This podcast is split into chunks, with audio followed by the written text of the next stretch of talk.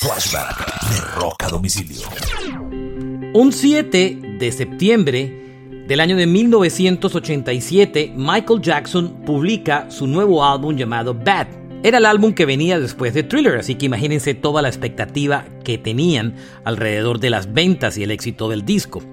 El primer single de la, del álbum es una canción llamada I Just Can't Stop Loving You, que es un dúo con Sida Garrett, que fue un éxito relativamente mediano.